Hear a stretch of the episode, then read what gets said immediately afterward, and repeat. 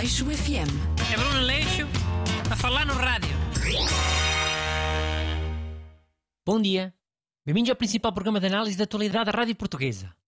Hoje temos connosco o comentador adjunto, Busto. Bom dia. Busto, qual é que foi o tema que escolheste para hoje? Foi aquele eh, vulcão em Tonga? Podia ser, eh, mas há outro assunto que acho que merece mais ser discutido. eh, Porque pode ter muitas nuances. Aquela questão do Novak Djokovic. Hum. Então mas faz lá o resumo primeiro. Ele queria jogar o Open da Austrália, mas lá é obrigatório ter vacina, não é? Para entrar. E ele é contra. É mais ou menos isso, sim. Acho que é preciso ter vacina ou certificado de recuperação da doença. E foi o que ele alegou. Só que depois cruzaram os dados e, e viram que ele não tinha nada estado doente nas datas em que disse ter estado doente. eh, Porque esteve em eventos públicos.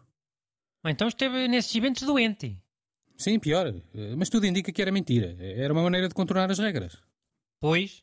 Mas regras são regras. Se vale para um, vale para todos. Sim, houve mais tenistas deportados.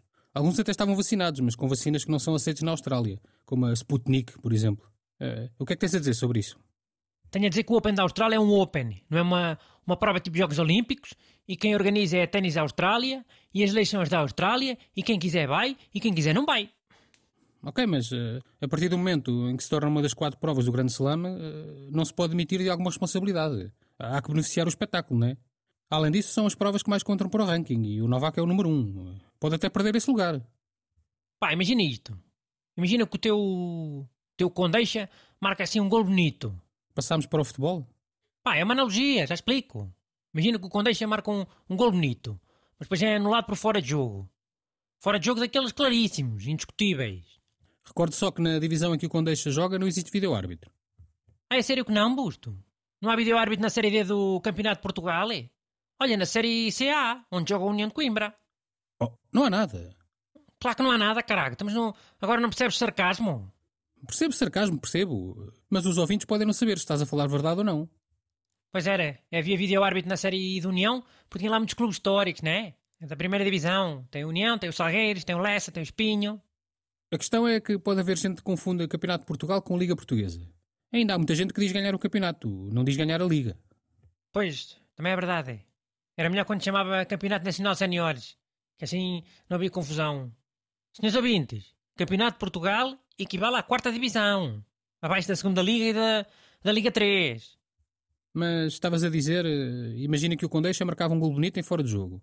Pois, exato. Era um gol bonito, mas um golo claramente fora de jogo. Tipo, não sei quantos metros. Para ninguém ter dúvidas. que Não havia vídeo-árbitro nem repetição. Sim, continua. Pois o, o árbitro anulava, mas os jogadores da equipa técnica iam pedinchar. Ande lá, estamos o gol foi tão bonito. E a nossa equipa está a jogar melhor, já merecia um golito. Ande lá. E pronto, o árbitro validava o golo. Hum. É essa a tua analogia? É. E o árbitro aceitava porquê? Por pressão?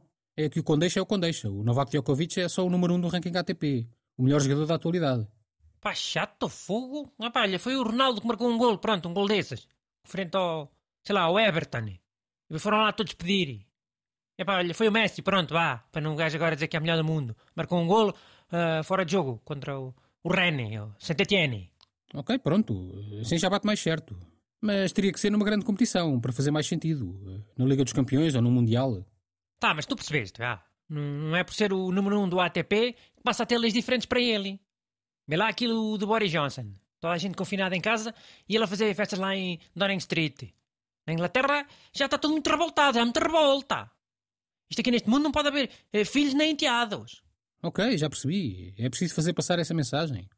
Pois imagina que havia outros jogadores anti-vacinas que se tinham vacinado à pressa, só para poderem participar no Open da Austrália.